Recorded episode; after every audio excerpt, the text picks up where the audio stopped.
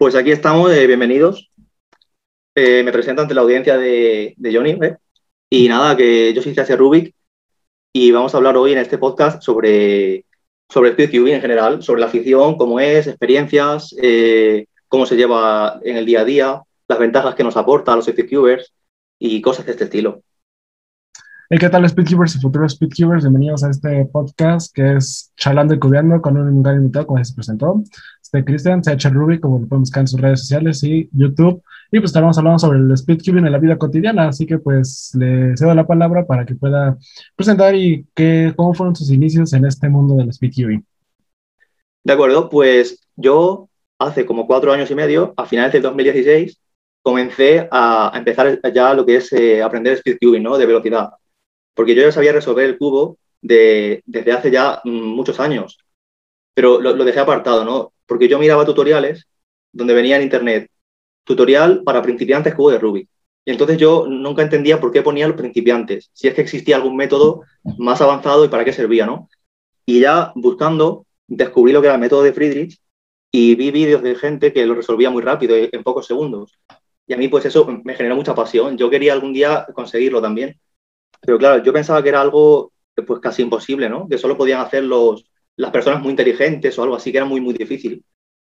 Hasta que después empecé a investigar y dije, bueno, voy a intentarlo, voy a probar a ver si, si aprendo aquí algoritmos y cosas, a ver si puedo mejorar.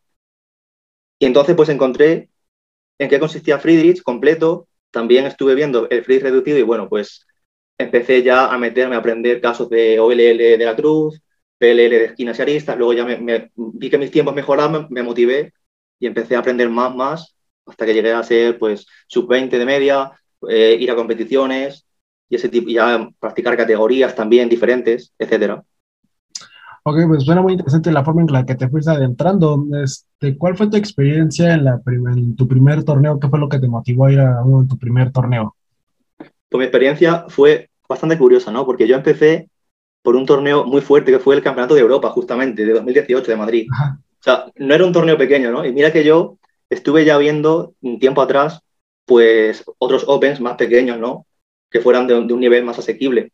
Pero claro, fue que nunca me animaba porque tenía ese miedo tan frecuente de, de, pensar que a lo mejor tus tiempos son demasiado altos todavía para ir a competición, que luego ya, ya ves que no, luego te van a coger igual de bien, tú vas a aprender a hacer amigos y, no importa el nivel, no importa si eres más rápido o menos, puedes prometer 30, 40, lo que quieras, ¿no? Pago 50, no pasa nada.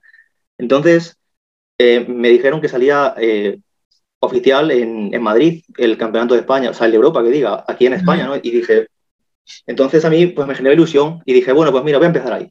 Que además venía gente muy importante, venía Matt Balk, que fue campeón de Europa, venían los hermanos Juanqui de allí de Perú, ¿no? De, de, América, sin ser europeo, pero vinieron a, Europa a competir, Juan Pablo y Gianfranco, y los conocí, me hice fotos con ellos. Bueno, los hermanos Weyer, mucha gente de nivel altísimo. Fue, la verdad es que fue para mí una experiencia única. Y yo llegué allí, yo no conozco, yo, mis tiempos en ese momento eran de en torno a 20 o 19 alto. Estuve el mes anterior todo el mes practicando pues todos los días, muchas horas. Porque yo antes promediaba 21, 22 y bajé a sub 20 ahí, ahí, muy apurado. Sí, ya en el ras, rasando, ¿no? Los sub 20 para mejorar. Estaba apurado y la experiencia fue así. Yo llegué eh, yo nunca había conocido a nadie que fuera, en persona, digamos, que fuera mejor que yo. En esos tiempos, al principio sí, cuando yo empezaba y promediaba más de un minuto, sí, veía gente que lo hacía en 50 segundos ya, y, para mí eran muy rápidos, claro. Pero cuando yo ya empecé a bajar de 40 para abajo o de 30 hacia abajo, yo ya no conocía a nadie mejor que yo, realmente, en persona.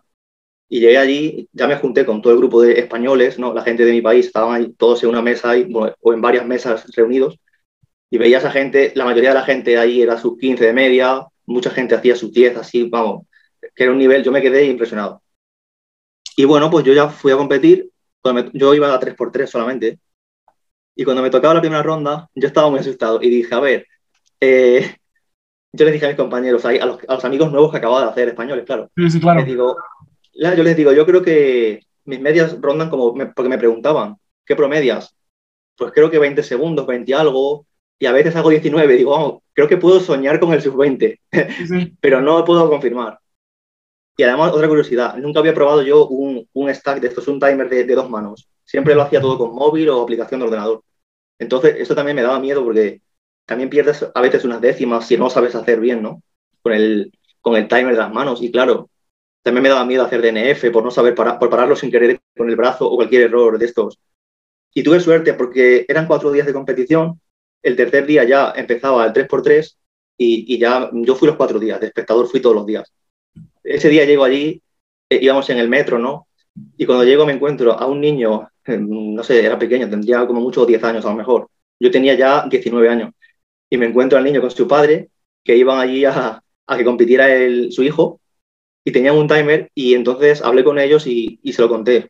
Oye, si me dejáis eh, que pruebe un poco antes con el timer, que nunca he probado uno y eso, y muy simpático, me lo, me lo prestaron, probé, se me dio bien, lo, lo probé bien. Y ya llegué a competición. Mm, eh, te cuento lo que me ocurrió. Primer tiempo me hice un 22. Creo que fue 22 o 23. Y fue un error muy, muy tonto. Estaba, hice la cruz, empecé el F2L ya a los pares y me encontré una arista blanca bailando por arriba. Oh, estaba, muy nervioso. Claro, y de los nervios volvía otra vez a, a, la zona de espera a que me llamaran al segundo sol y digo, bueno, ya estoy nervioso, voy a hacer un desastre, esto ya no va a ser sub-20. Ya, ya estoy consciente de que no va a ser. Entonces, llega mi segundo cubo, eh, ya lo cojo más tranquilo, lo hago bien y me hice, fue un 18 o así. Y ahí me motivé, dije, ya, ya tengo un single sub-20, no sé qué, ya estoy orgulloso, ya feliz. Y entonces me dio tal motivación que de repente esos nervios los conseguí revertir a mi favor, los convertí como en, en, en adrenalina, ¿no? En, en motivación. Convertiste en energía positiva para que saliera bien el tercer sub, ¿no? Quiero, quiero pensarlo así. Claro. Claro, o sea, parece que no, pero esos nervios, ves que te sale bien y, y, y esa situación con un público, éramos 600 competidores casi, había un montón de personas ahí en las sillas mirando también, lo estaban emitiendo en directo en Twitch, o sea, era mucha tensión, ¿no? Estaban ahí más bulk y gente de nivel altísimo. Y claro, ya el tercer cubo llego y recuerdo que hice, no sé si fue el tercero o cuarto, pero hice un 17 con 0-0 clavado. 17 segundos y dije, bueno, esto ya esto pinta mejor. Luego el siguiente, creo que fue, fue el cuarto, sí, me hice otro 22 o así, o 21, un tiempo más malillo. Y entonces pensé, a ver, ¿cómo, para hacer sub 20 de media me, me, requería un 18 en la última, un 18 alto o así. Y estaba nervioso, dije, ya no creo que lo haga, está difícil. Y me dice el juez, eh, bueno, con un 18, si lo, si lo consigues, es sub 20. Mm, bueno, tú concéntrate, a lo mejor y no pasa nada, lo mejor que sea. Sí, lo mejor que lo puedas hacer, ¿no? Para que Claro, y ya me calmo, digo, bueno, lo voy a hacer bien y ya está, lo que sea saldrá. Cojo el cubo, lo resuelvo, paro el timer 18. Pero un salto y me dice, sub 20, enhorabuena, y fue sub 20, 19 con 76 de media. No, pues volaste, ¿no? Fue, fue una emoción, quiero creerle en ese momento de ir tu primer torneo, torneo mundial, este, y pues ya sacar un sub 20, no, pues eso es. O sea, Entonces, el primer torneo, muy, muy buen tiempo, la verdad. Claro, y me emocioné, me emocioné mucho, sí, porque fue como ver como después de mi esfuerzo, tanto tiempo practicando, tanto esfuerzo, sabiéndome prácticamente todo Friedrich y todo además ya, por aquel entonces, pues claro, yo ya, después del esfuerzo me emocioné de, de ver que conseguí mi objetivo ahí y seguí mejorando y practicando después, claro. Sí, ahorita, sí, actual, ¿cuál es tu sub o cuánto es lo que promedias actualmente? Pues yo, yo te diría que en 3x3 aunque han pasado casi tres años, te diría que parecido, porque también me he enfocado en otras categorías, ¿no? En mejorar Mega, 5x5 sí, sí. y más cosas. En 3x3, en medias, promedios largos de 100 o 200 sols, mmm, puedo hacer, sé que soy sub-20 seguro, no sé si 18, 19, depende. Eh, por ejemplo, mi media oficial de eh, average en competición es 17, la tengo de hecho subida en mi canal de YouTube, tengo la media ahí de 17 en un, en un torneo, ¿no? Y tengo en mi casa alguna media de sub 15 incluso pero suelo promediar, diría, 18 o así. Ok, ahorita que estás diciendo que, entra, que estás entrando en lo, ya tienes otros tipos de, de, que estás practicando otro tipo de categorías, ¿cuál, ¿cuál, es la que más practicas y cuál es la que más te, te gusta y te llama más la atención para ahorita actualmente? Sí, pues eso va por épocas, porque yo, por ejemplo, he practicado bastante el OH, ¿no? La de One Handed me gustaba bastante una mano, aunque llevo tiempo sin practicarla, pero tengo pensado volver. Eh, me gusta porque siempre he visto que se me da bien, ¿no? Para ser sub-20, mis medias de bache rondan los 30 segundos. Tengo varias medias sub-30. Y yo he visto a gente que es sub-15 en 3x3 y sin embargo el OH no se le da bien y promedia 35 o 40. Entonces, eso me ha motivado siempre, eh, digamos, porque yo siento que se me da bien el OH. Y, y, bueno, de hecho conseguí una media 31 oficial y que fue top 150 de mi país. Entonces también pues eso me eso también te da gusto, ¿no? Cuando ves que he logrado posiciones más altas y, y te sientes bueno lo que haces. Y bueno, por ejemplo, Megamix y 5x5 eh, también las practico. Mm, conseguí bajar el promedio de. Mi promedio ahora es sub 3 minutos en Megamix o 5x5, ¿no? En las dos. Sí, sí. Y, los singles también intento siempre, siempre voy apuntando, apuntando mis singles en, en notas del móvil y, bueno, me gusta poner. Megamix, por ejemplo, tengo 1.49 de single y en 5x5 tengo 2.17. Entonces, bueno, y el 4x4 también intento. Eh, le doy mucha caña, mira, ahora que has preguntado a cuál le doy más últimamente, mucho 4x4, porque quiero conseguir eh, acercarme al sub 1, ¿no? De media, si puedo algún día. Me gustaría mucho, la verdad. Mi PB es en, casa de 52 segundos, pero mis, medias están en 1.15, 1.10. Entonces me gustaría bajar más. Me gustaría, por eso le doy caña. Quiero, me veo tan cerca del minuto que quiero romper esa barrera. O sea, ser estable, básicamente, ¿no? Ya bajar tiempo y ser, ser estable en ese tiempo y ya no bajar de ahí. O bueno, bajar más, pero mantenerte, ¿no? Intentar ser estable. Claro, eso es por lo, por lo menos intentar eso. en la parte de ya, uno, los errores que cometo al formar centros aristas, intentar trabajar, digamos, la práctica deliberada que se hace fuera de cronómetro, ¿no? Que cuando tú resuelves despacio eh, y te vas deteniendo en cada paso para ver cómo mejorar la eficiencia al resolver, ¿no? Intento trabajar eso en la parte de YAU, las paridades y esas cosas y bueno, y acercarme cada vez más al sub sí. Ok, ok, sí, pues era muy, muy, buena tu historia, la que has tenido, cómo has empezado, tus experiencias, ya que ha sido muy buena esa, esa de cuando tuviste la pieza volando y dijiste que sacaste buen tiempo y ya eso lo te motivó y sacaste tus 20 en tu primer torneo y no fue torneo pequeño, sino fue el torneo pues ya a nivel grande. O sea, ya no fue a, nivel open, ¿no? Sino fue ya un torneo ya regulado y bien, con bastantes competidores y grandes de los que venían. Eso es, un torneo bastante con mucho nivel y mucha presión, sí. La verdad es que estuvo muy bien, fue una experiencia inolvidable, sí. Sí, claro.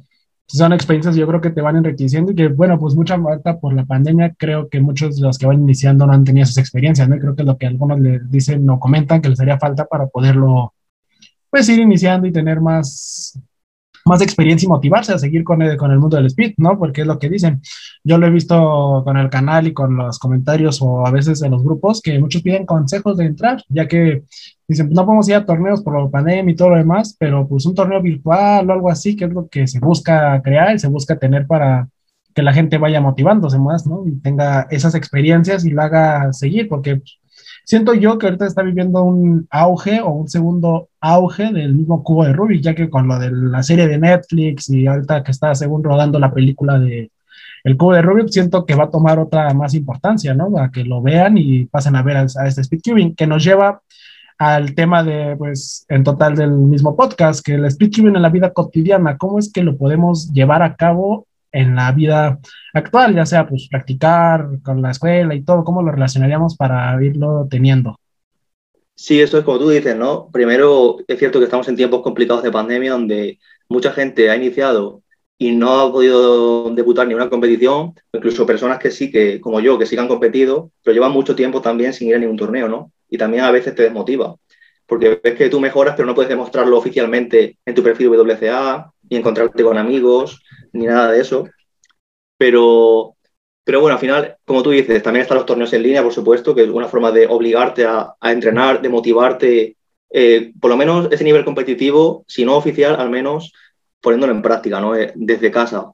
Y, y, luego sí, para llevar, como dices, el, en el día a día el speedcubing como una afición compaginarlo con, con todas tus obligaciones y con tu día a día, pues yo creo que lo más importante es tener bueno, tener primero unos objetivos claros, ¿no? O sea, tus objetivos, pues bajar unas barreras, querer ser sus 20, sus 30, según cada persona, ¿no? El objetivo en el que estés en ese momento. O querer, pues no lo sé, querer conseguir un top en tu país, a lo mejor, en el ranking de la WCA, o cualquier objetivo que tú tengas. Y a partir de ahí, pues es tener constancia. Mm, diría que es mucho más importante, mm, por ejemplo, entrenar varios días a la semana, menos tiempo que pocos días y muchas horas, ¿no? Si tú entrenas, claro, por ejemplo, cinco horas de práctica a la semana y digamos cinco días diferentes a la semana, ¿no? Descansando dos días y cada día una hora, pues eso es mucho mejor que practicar dos días en dos horas y media cada día y cinco días sin practicar, ¿no? Entonces, es bueno ir sacando ratos libres. Si mm, tienes, como dices, tus estudios, tus clases, ¿no? El trabajo o, bueno, la familia o todo lo que tengas, Pues yo siempre lo veo como una afición, o sea, para mí cubear es algo que a mí siempre me apetece, como es algo que me encanta, siempre intento sacar tiempo para, para poder hacerlo, porque mm, mm, por dos motivos. Primero, porque tengo el compromiso de practicar con constancia para, para mejorar, ¿no? Porque yo me pongo objetivos a largo plazo, pero claro, eso se trabaja día a día, requiere constancia. Y además también porque disfruto a corto plazo de lo que hago. Yo cuando estoy practicando los cubos, además me pongo mi música para concentrarme y motivarme más y, estoy, pues digamos que estoy disfrutando en ese momento de lo que hago y también sé que a largo plazo me va a dar beneficios. Incluso si, bueno, si tú vas practicando y en una categoría donde estás estancado, ¿no? Porque llevas ya, tienes ya bastante nivel, digamos, y por así decirlo, ya te cuesta bajar los tiempos que tienes, ¿no? te cuesta mucho trabajo bajarlos pues muchas veces parece que de un día para otro no has mejorado porque tú comparas tus tiempos de hoy con los de mañana o los de una semana y aunque pase una semana mm, son prácticamente iguales. Claro, tú no ves la mejora ahí, pero está demostrado que cada día vas a mejorar porque a largo plazo, si tú entrenas meses o años, vas a mejorar siempre. Entonces, yo sé que cada día que practico, yo siento que estoy mejorando. Entonces, me motivo a seguir. Sí, va, porque es una mejora constante, ¿no? Una mejora que tú vas obteniendo y vas viendo que te va motivando al momento de estar bajando, ¿no? Y creo que pasa muy curioso siempre que llegas a adquirir un cubo nuevo, te llega esa la de practicar y es cuando ya sea a ese momento o al día siguiente rompes tu PB personal y te motiva más a seguir. Siento que es algo que va pasando más seguido, ¿no? Eso pasa a veces también si recibes un cubo nuevo, de, calidad un cubo de estos, ya, hoy en día son magnéticos con, con, cortes de esquinas de 45, bueno, son todos ya cubos de nivel alto, ¿no? Y económicos también, hay, hay, mucha variedad para elegir en el mercado ya. Y eso, ese tipo de cosas siempre motivan, sí, por supuesto. Sí, son, son cosas que ya han, han ido mejorando, que, pues, bueno, lo comentaba en el podcast anterior con este PD Cuber que fue, que él dice que ahora la ventaja de los cubos, que ha sido la mejora, que antes se practicaba con un B-Cube, que era posible que te pop en cualquier momento, y ahorita ya es bestial luego sus cubos. Por ejemplo, GAN podemos mejorarlo su corte de esquina hasta 45 más de distancia a los que antes había. Yo, por ejemplo, los que tengo que al que empecé fue un cubo que eran los de todos esos de bazar, de los Yankees y así, que eran los de bazar. Sí, estos. Ese, ese cubo te hacía pop pues, valentemente. O bueno, por ejemplo, ahorita que he comprado uno para el canal, que son de estos de los de 20 pesos que consigues en el mismo ahorrera o así, de estos que ni sentido. Claro, estos baratos. Sí, no, no, baratos, que no giran que no bupear directamente se bloquea el giro, se, te traba. eso es. Yo también empecé con... Que no, que no, no, no, funciona para hacer speedtubing, pero te sirve de práctica para ir iniciando y aprender a rodar, básicamente. Como mucho para aprender al principio. Sí, yo también comencé con cubos de estos, como dices, que compras en tiendas que valen a lo mejor un euro, pero no son de ninguna marca de, de velocidad, ¿no? O sea, mm, digamos que las piezas pueden popear y saltar, o el cubo directamente se, se bloquea, y a veces vas a hacer un giro de 90 grados y como no, como no va en ese sentido, giras 270 eh, grados, o sea, tres giros de 90 en el sentido contrario. Y eso sí, claro, me, ha pasado eso. O también luego, ahorita que actuar con los cubos normales, o sea, con los grandes cubos de que a veces son tan veloces, se te gira toda la capa y ahí es cuando tienes que volver a hacer el, cubo nuevamente porque se, se, deshace completamente otra vez del gran giro que llega a tener. Eso pasa a veces, sí. Es como los giros de 180 de U2, normalmente pues yo los hago siempre con el dedo índice y corazón, ¿no? Con, dos dedos, hago dos giros seguidos, rápidos, pero, pero a veces tú le das fuerte con el dedo índice y gira 180 ya, en vez de 90. Exacto, y se te va toda la capa y ya otra vez tienes que corregir el sol. Eso sí. Y bueno, yo ahorita, bueno, actual igual siento que yo el speedkeeping en la vida cotidiana es un hobby que se puede llegar, ya que es un, es un hobby sano que no te, pues no compite nada más en tu vida, no está en riesgo de que llegues a salir lesionado o algo así, a excepción de que sí practiques mucho y te llegues a lastimar una muñeca o así, pero siento yo que es un hobby también recompensado y tan motivante a la vez porque te busca la superación personal como cualquier otro, pero el speedkeeping siento que es, además de que tiene una comunidad muy sana a la vez, es lo que se puede observar en los torneos. Es que cualquiera no, si tú vas a un torneo, como a ti te pasó en tu experiencia, no te excluyen los demás, sino te jalan, te dan consejos, aprendes, te motivas. Y siento yo que es un hobby, se podría decir que un hobby, pues no, no sé si perfecto lo podríamos denominar para actual, en esta época de pandemia y todo lo demás, que no te expone ningún riesgo al salir de tu casa. Puedes pedir tus cubos en online y te llegan actual. Eso es, es una afición bastante segura, cómoda, digamos, como dice, no vas a lesionarte a no ser que sea mejor algo exagerado de, de forzar mucho la muñeca o, los dedos. O, hombre, si haces OH con un cubo muy duro, antiguo, a lo mejor ahí el, dedo meñique sufre. Ah, bueno, claro, si, si, practicas con un cubo de un Rubik's Hasbro, ahí sí puede que sufra, o un BQ puede que sí sufra tu dedo. O a lo mejor si eres como yo, que soy un poco loco a veces y practico o base en 5x5 y cosas así como una mano para, como retos así que me pongo, ¿no? También, entonces, ahí sí. Puede, ¿Se, puede hacer OH con, con un 5x5? Sí, sí que se puede, solo que, claro, como te puedes apoyar en la mesa, ¿no? Igual que en competición, en OH normal. Sí, pues claro. Tú puedes apoyar y a lo mejor los giros de R, en vez de subir con el dedo meñique, apoyas el cubo y lo haces subiendo con el dedo pulgar, por ejemplo. Hay muchas maneras, pero sí, sí se puede también, claro, hasta 7x7, cualquier N por N, o hasta yo he hecho Megaminx con una mano también. Ah, sí, Megaminx sabía, sí, así lo he intentado, pero pues sí, se te calambra a veces, si no tienes muchas veces te calambra la mano y ahí es cuando ya lo tienes que dejar de... Eso sí, ¿eh? Tranquilo, tranquilo, sí, ya. Sí, porque a veces sí puede pasar que no, no es nada recomendable, no es recomendable si no tienes experiencia en OH, si no se te acalambra la mano y ya. Poco a poco. sí, poco a poco vamos iniciando. Tú, a ver, ¿qué opinas en este momento? ¿Qué opinas? ¿Practicar un cubo en específico? O sea, por ejemplo, si empezaste con un 3x3, centrarte en 3x3 y bajar, o ir practicando diferentes y ya conforme vayas pues aprendiendo y te vaya llamando la atención, vas, te centras en uno o a practicar varios a la vez? Pues yo siempre intento practicar varios, la verdad, porque mm, sí que es verdad que cuando empecé, pues bueno, le daba bastante solo al 3x3, ¿no? Al principio, claro, y a lo mejor en 3x3 yo ya bajaba de 40, de 30 y me veía sin 4x4 y tardaba 5 minutos o más, porque no sabía ni el método YAU. Digamos que solo me centraba en Friedrich y esas cosas. Pero luego ya sí, ya cuando ya vas entendiendo más sobre el cubo, pues por lo menos a mí sí que me, me gusta saber más sobre cada cubo, ¿no? En 2x2, por ejemplo, aprendí el método de Ortega. De 4x4 aprendí YAU. Luego, para todos los N por N, de 5x5 por arriba, pues el método de Freeslide para las aristas, ¿no? Ese tipo de cosas y luego practicar también pues practicar, bueno, la, eficiencia en los centros, además de las aristas, las paridades, todo eso, ¿no? Por ejemplo, Pyramid y Cube sí son dos categorías que tengo bastante apartadas, que nunca las he practicado en serio.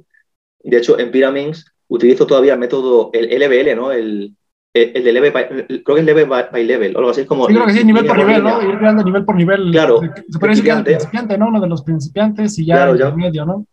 Eso es. Yo, por ejemplo, en Pyramids solo me sé, pues, me sé dos o tres algoritmos simplemente. Y creo que promedio entre 15 y 20 segundos, pero vamos, que nunca, nunca lo practico, nunca me he puesto, pero me gustaría mejorarlo y aprender. Sí, claro, pues es que Pyramid como tal, pues no son muchos algoritmos los que hay que aprenderse, como en cambio el 3x3, que son siete pasos, siete algoritmos que son para aprenderse el método principiante. En cambio el otro, pues es más sencillo. Claro, eso es, distinto, ¿no? Según lo que busque. O por ejemplo, Cube, yo solo sé mm, sala intermedia, ¿no? Y tampoco practico la, primera capa, es más por intuición. De hecho, es que yo no sé hacer ni finger tricks en Skew, o sea, lo giro muy mal. Y por eso, pues, sí que soy sus 15, pero ahí me quedo. Promediaré 12 a lo mejor. Y, tengo algún single de sus 5, pero con suerte también, vamos. Entonces, en Skew sí que hay muchísimos casos, ¿eh? eso sí lo he visto. Pero yo, por ejemplo, ahí me conformo con, ¿ves? Tengo objetivos. Voy a intentar convertirme en su 10 de media, sacar, sacar la sub-10 oficial luego en competición, sacar un sub-5 de single oficial y dominar bien el sala intermedio y practicar primera capa. ¿Ves? Tengo mis objetivos en cada categoría. O sea, básicamente siento yo que puedes ir mejorando en el mundo del speed si te propones eh, este, objetivos claros, ¿no? O sea, que tú puedes realizar a un corto plazo, mediano, ejemplo, ya sé como tú mencionabas, corromper un national record, un continental record, ya pues un world record, pues sí son buenos, pero a largo plazo podría ser, ¿no? Un corto plazo, pues, es. el, regional o hasta el nacional, ¿no? Que sí que es un poco más accesible y se puede ver, ¿no? Claramente. Exacto, objetivos más asequibles, que siempre es importante también mm, buscar eh, retos que, que tú puedas conseguir más cerca, más cercanos, ¿no? Porque si tú buscas empezar batiendo ya un world record, te vas a frustrar siempre si tu objetivo siempre es ese. Mm, no sé, o sea, el objetivo siempre es buscar bajar, bueno, lo primero es superarte a ti mismo, ¿no? Sí, claro. Y luego también, yo, yo también a veces tomo como referencia, sí, eso sí es cierto, al mirar los tops, pues a las personas que veo que tienen tiempos, eh, incluso a lo mejor son amigos míos, ¿no? O sea, personas que conozco y todo, que tienen tiempos un poco mejores que los míos y digo, voy a intentar superar a este compañero, voy a ver si lo, que luego a lo mejor esa persona también va a un torneo y lo mejora y baja mucho, bueno, pues no importa, pues ya me pongo otro objetivo a otra persona, da igual. La cosa es que sea realista. Si tú promedias, por ejemplo, 27, pues quieres, quieres ser sus 25, ¿no? Cuando lo consigas, pues puedes intentar acercarte a sus 20. No vas a, querer ser sus 15, ¿no? De repente. ese tipo de cosas. Ok, ¿tú crees que el speedcubing, o bueno, ir practicando todo lo demás, se puede practicar en cualquier momento? O sea, por ejemplo, estás en una clase virtual, podemos estar practicando en el trabajo en cualquier momento, pues, un sol mínimo, en el camión, ¿sientes que, se, siente que es accesible para en cualquier momento estar poder practicarlo?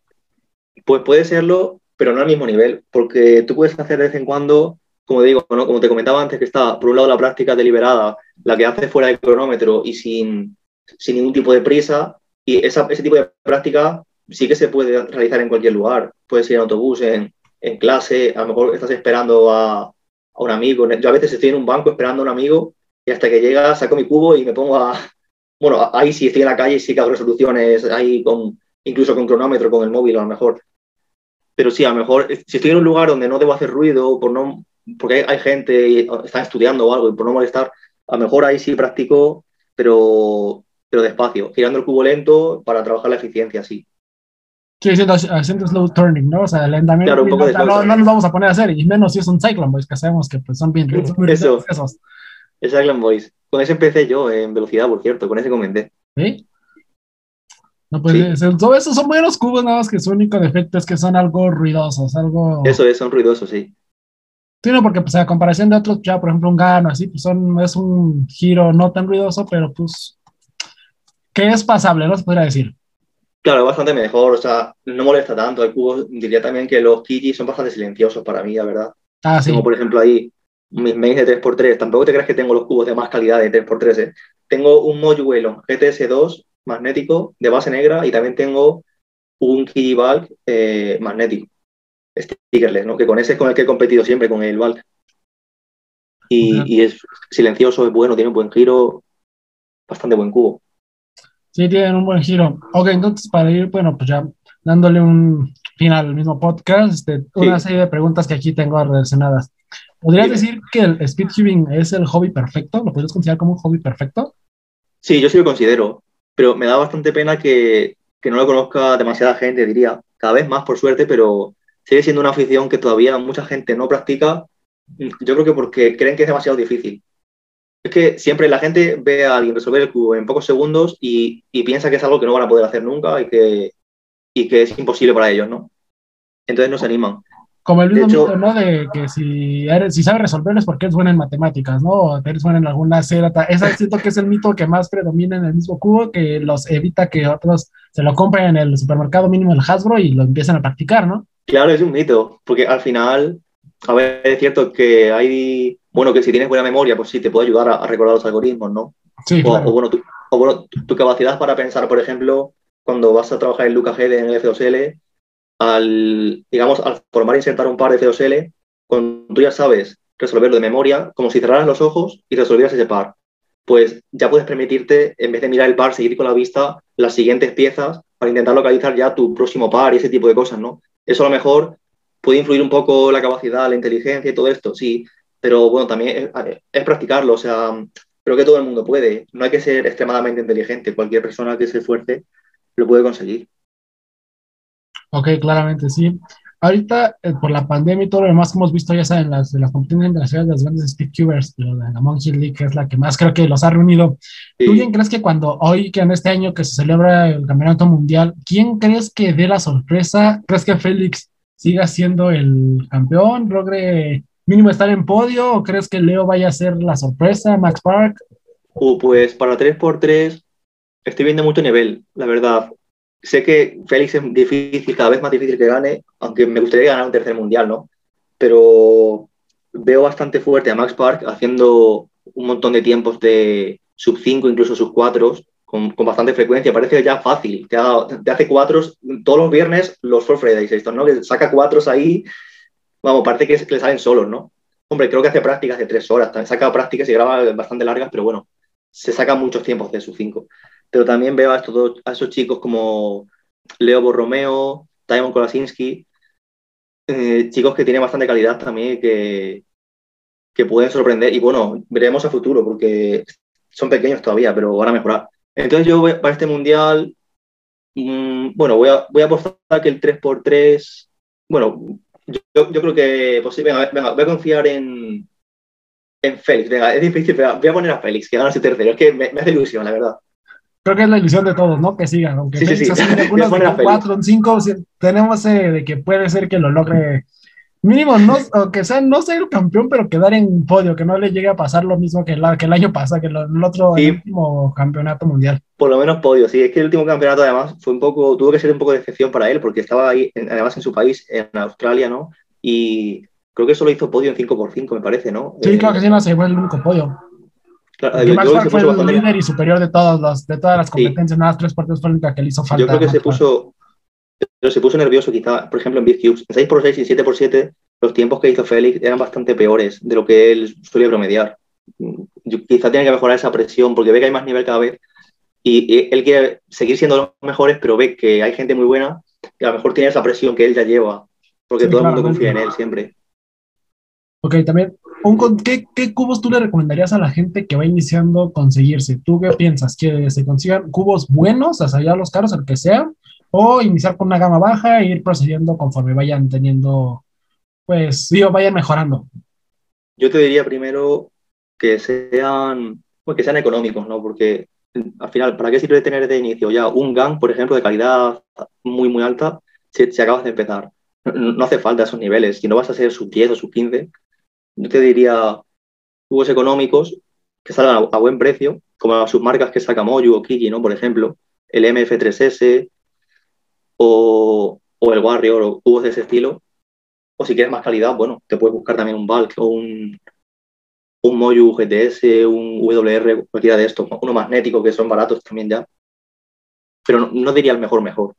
Yo a veces me obligo a mejorar primero y digo, cuando baje por ejemplo, ¿no? cuando baje una barrera de sub 20, por ejemplo, como, como recompensa me consigo un cubo mejor. y así también me motivo a mejorar.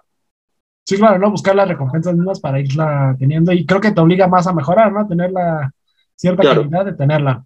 Eso es que diga, mm, tengo que merecerme de tener este cubo, claro. Sí, claro, tenemos que, tienes que buscar esa forma, ¿no? De tenerla y tener las mismas las posibilidades, ¿no? Porque no vas a poder, no vas a buscar la forma de estar debiendo y beber dinero para comprarte el mejor cubo, ¿no? Mejor es juntarle poco a poco y ya pues, con lo que tengas, te compras uno, vas mejorando, y ya conforme, ya mejor, en ese tiempo que mejoraste, que practicaste, pues siento yo que puedes conseguir comprarte el otro, ¿no? Uno mejor, como tú dices, te lo puedes, te lo propones y lo vas logrando. Claro, eso es, o sea, no hay prisa por tener al principio mejor ya, si hay cubos que te van a permitir hacer mm, tiempos buenos y bajar mucho sin problema, hasta que mejores bastante, no hay tampoco problema por ello. Luego ya te, te lo vas mereciendo, pues te lo compras. Ok, pregunta obligada ya, pregunta obligada. ¿Qué marca crees que es la que va a dominar en a un corto plazo el mercado de los cubos? Que sea GAN, Kiki, Moju, el regreso de Fanxing, de un Show, este, los mismos, las mismas submarcas, la que llegan a tomar un gran auge. ¿Cuál crees que es la que vaya a dominar actualmente? Voy a decir, es complicado, pero voy a decir Kiki. Es que tanto Kiki como Mojo me parecen muy parecidas, ¿no? Son económicas las dos y de mucha calidad. Es que creo que GAN tiene, mm, digamos, algo más de calidad, la lleva al extremo, pero los precios demasiado altos, ¿no? Entonces, también es cierto que GAN saca sus marcas hoy en día para, para gente que busque algo menos de calidad, pero menos precio, ¿no? Entonces GAN también puede con sus submarcas destacar. Pero yo voy a apostar por, por Kiki. Me parece que hace un buen trabajo saca cubos de muchas categorías bastante buenos. Así que sí. ¿quién es la definitiva ya? Porque pues, creo que sí, no es una buena marca, tiene buenos precios, la mayoría salen buenos todos sus cubos, no tienen mucho defecto y, creo, y son de los que ya ahorita conforme el tiempo han mejorado y no han tenido casi fallas, son, son infalibles. ¿Qué, qué, opinas sobre, ¿Qué, opinas sobre, la marca? ¿Qué opinas sobre Clock? Lo, ¿Tú lo llegas a practicar? ¿Sobre la gente? ¿Qué opinas? Porque igual tengo algunos que sí les gusta Clock, pero tienen miedo a practicarlo por lo que diga la gente. ¿Qué opinas sobre el Clock? No, pues la verdad es que no lo practico. Tengo un Clock antiguo de estos, una marca, uno que era azul que, que además se atrancaba mucho, es el que tengo. Sé que ha sacado hace poco uno negro, así lo, lo sacó JS en su canal, uno así negro, magnético. Era magnético, ¿verdad? Que giraba bastante bien. Sí, el que es el Kiji, ese el negro con blanco es el de Kiji y el azul Eso es. creo que es el Shenzhou. El... Así que así creo que en Clock no hay mucha variedad, ¿no? De comprar, creo que son Shenzhou al Kiji, creo es lo que se ha visto, creo que no. Sí, eso, eso parece, pero de Clock es verdad que no entiendo porque sí, lo aprendí a resolver en su momento, lo resolví alguna que otra vez, pero bueno, como, como es categoría oficial, mm, eh, aunque sea un poco hateada por gente, a mí sí me gustaría por lo menos, mm, bueno, ver hasta dónde puedo llegar. No no tampoco entrenándola con mucha, mucha, no, con mucho empeño y esto, pero por lo menos, pues no sé, conseguir sus 30, sus 20 o ver hasta dónde llego, registrarlo en mi perfil oficial y bueno, y dejarlo ahí, practicarlo a veces como por entretenimiento. Pero es eso, yo creo que tampoco hay que criticar a nadie porque practique el clock, o sea, si le gusta el clock, que lo practiquen. O sea, sin problema alguno que lo sigan teniendo, ¿no? Que lo, lo practiquen sin el miedo al mañana que pueda pasar, ¿no? Ya que cada quien, pues, para, para, los gustos, los colores, ¿no? Que el que quiera, pues lo puedan practicar y pues sin problema alguno, no creo que es libre cada quien de practicarlo. Exacto, si les gusta el club, pues bueno, cada uno una categoría que más le guste. Ok, bueno, pues ya como última pregunta para ya ir final, para finalizarlo.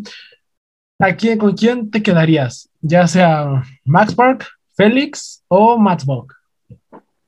Pero, o sea, dices, como que yo considere que es mejor, siendo objetivo, o, que me guste más a mí. De las dos, el que siente que es el mejor, siendo objetivo, y cuál es el que tú sientes más apego y más que te, te gusta más. Pues, yo siempre he dicho que a nivel histórico, el que más ha impresionado, yo creo que el que más nivel ha mostrado ha sido Félix, también por su regularidad, ¿no? Estuvo como una década entera desde pequeño siendo el dominador, ha batido 121 World Records, la primera media oficial, sub 10, sub 9, sub 8, sub 7 y sub 6. Ha roto un montón de, de récords y de, todo. única persona con dos mundiales de 3x3. Entonces, sí que es verdad que en los últimos dos o tres años, Max Park, eh, desde que ganó el mundial de 2017 en 3x3, pues es más completo, ¿no? En todos los N por N es el dominador Max. Y ahora mismo está lejos del resto. Así que a nivel eh, actual te diría que Max Park es el mejor del mundo, pero históricamente mm, Félix. Y sí, el que más me motiva por, por todo lo que he visto, por historia, sí que es Félix, sí.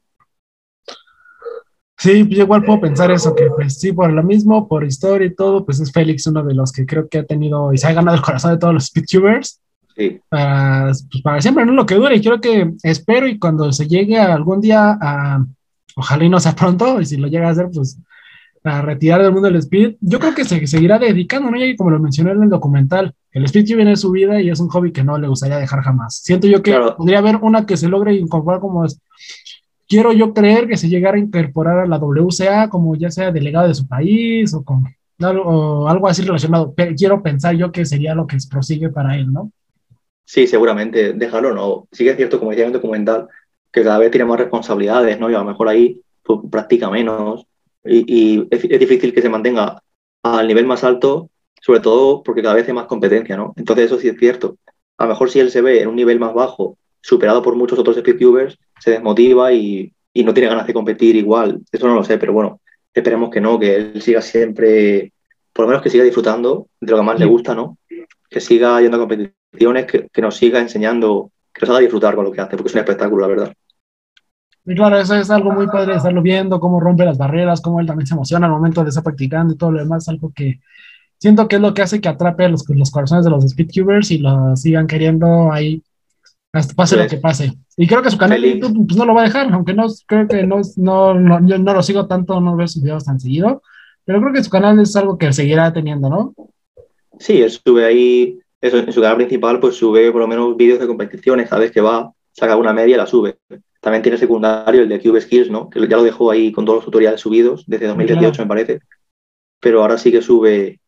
Mm, vamos, no es que hable mucho a lo mejor en vídeos ni nada, pero por lo menos sube lo que se graba en las competiciones. Y está bien verlo de vez en cuando. Siempre porque a ti mismo te motiva, ¿no? El ver una, una, resolución así de grande te motiva. Dices, ¿por qué si él lo logró? ¿Por qué nosotros no lo podemos hacer, no? Claro, eso es. De hecho, tú piensas, eh, esto es posible, se puede hacer gracias a que yo veo que lo hacen, ¿no? Porque yo cuando promediaba, por ejemplo, 50 o un minuto y estaba empezando el freire, reducido, yo decía, mm, pero mm, yo pensaba, pero se puede resolver esto, yo, poder hacer esto en 20 segundos, yo no me lo creía. Si no fuera porque lo, veía en internet, que había gente incluso que hacía ya sus 10 y todo, ¿no? Yo nunca me habría creído que eso se podía hacer tan rápido.